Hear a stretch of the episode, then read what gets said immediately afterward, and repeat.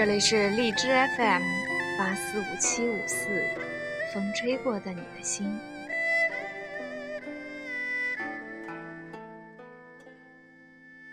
欢迎收听节目的你们。我并不是专业的播音主持毕业，相信荔枝里面很多的主播也不是科班出身吧。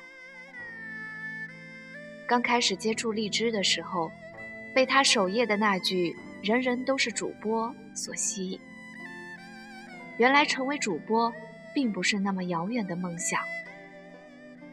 记得大一的时候，听青音姐姐的节目，觉得广播是个好神奇的东西，在同一个时间，将世界不同地方的人都聚集在一起，认真聆听声音所带来的美好。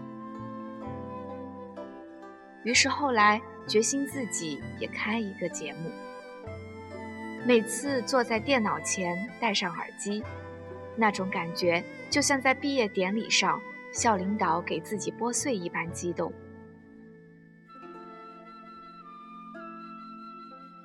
其实想过很多次，要是节目收听率一直不高，怎么办？曾经放弃过一段时间。当后来再次拾起的时候，希望自己能够将这一件自己喜欢的事情一直做下去，不管是否有听众，至少我是最忠实的听众。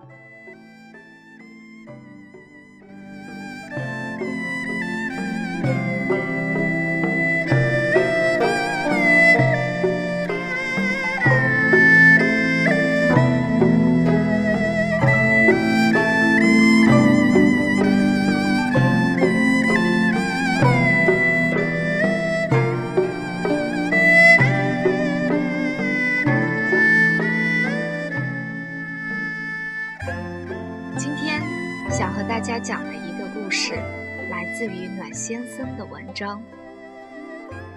对不起，你死在了我的朋友圈。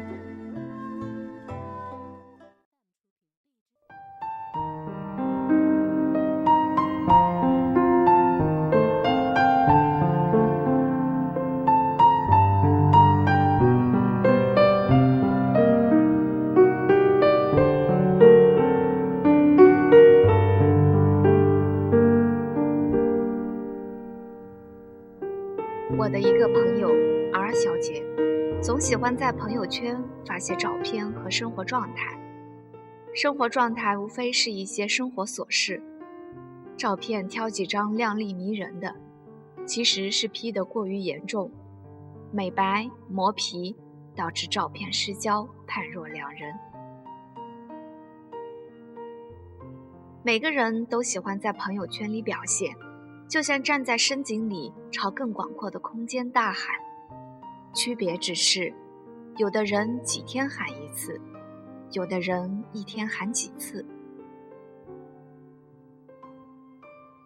而小姐一天按时发三次动态，早、中、晚，像吃饭一样准时。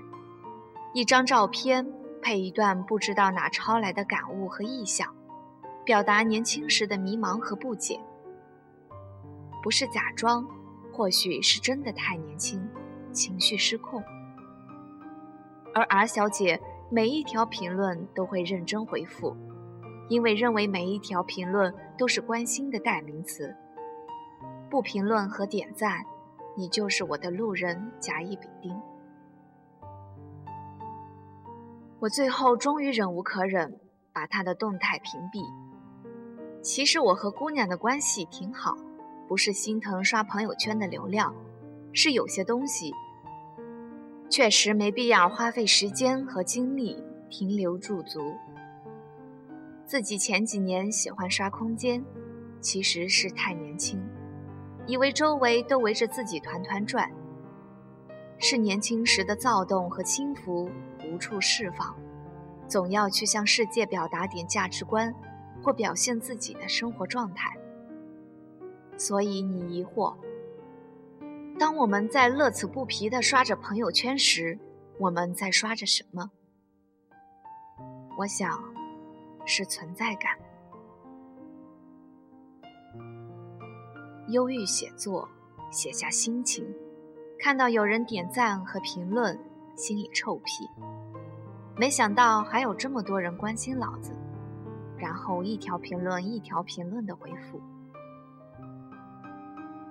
大爷的，我都伤心成这样了，基友或闺蜜怎么也不来安慰安慰人家？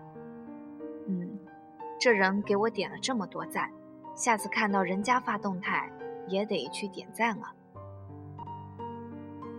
传统美德不是崇尚礼尚往来的吗？哎呦，这人说说不错哦，我给人家评价一个。这人照片 P 得太厉害了。评论刷屏，咱也不留下点脚印也不好意思。我给他评论，他怎么还没回复？完全忽视我的存在啊！于是你一天中花费了多少精力和时间给了智能？你也不知道，只知道本来可以做些更有意义事情的时间，你却拿来抱着手机，盯着屏幕，用满腔热血。去精心维持隔空喊话的虚拟关系上，就像两个在深井里的人，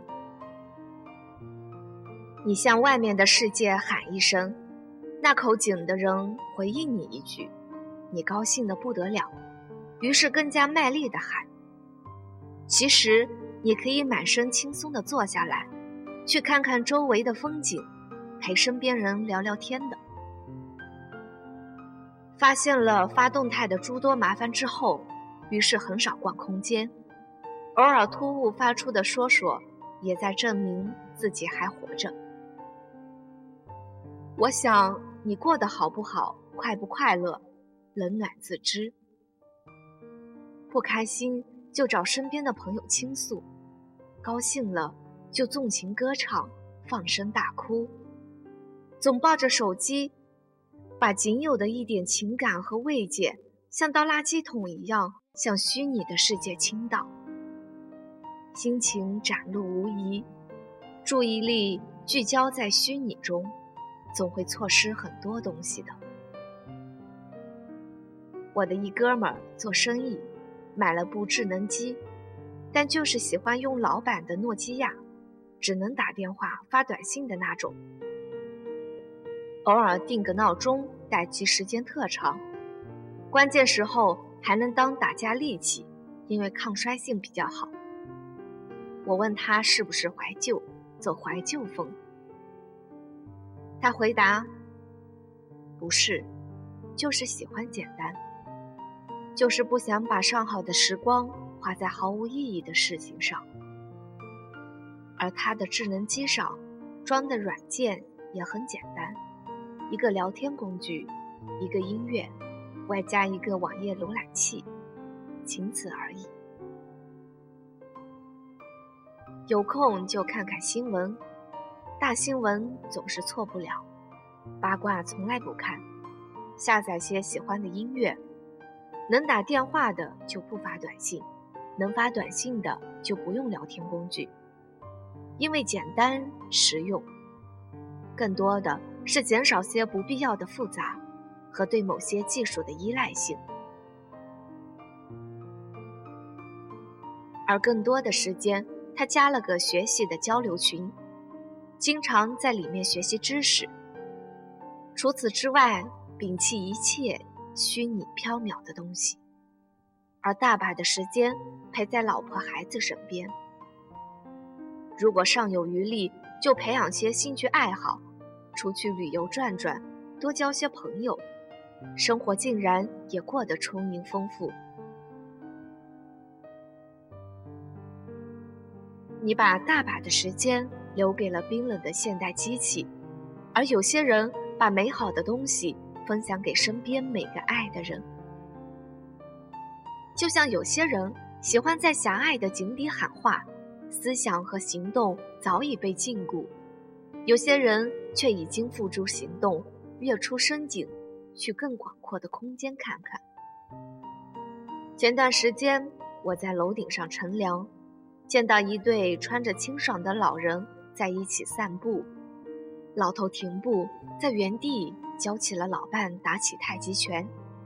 两位老人一招一式，行动缓慢，但动作认真，脸上洋溢了充满了阳光的笑容。我站在楼顶，感觉这画面真美好，让人动容。因为感觉这是两人最好的爱情。转念想，如果两位老人坐在公园的长椅上，各捧一个智能机，老头刷新闻，老伴看朋友圈，彼此谁都不理谁，该是多么大煞风景。而我能想到的幸福，是能伸伸手就能抓到你的手，转转脸就能看到你的笑容。即使不能，也要把青春的时间留给身边还未远行的人，而不是说我千里传音，你敷衍一句，却从此死在了我的朋友圈里。手里仅存的是冰凉的金属体。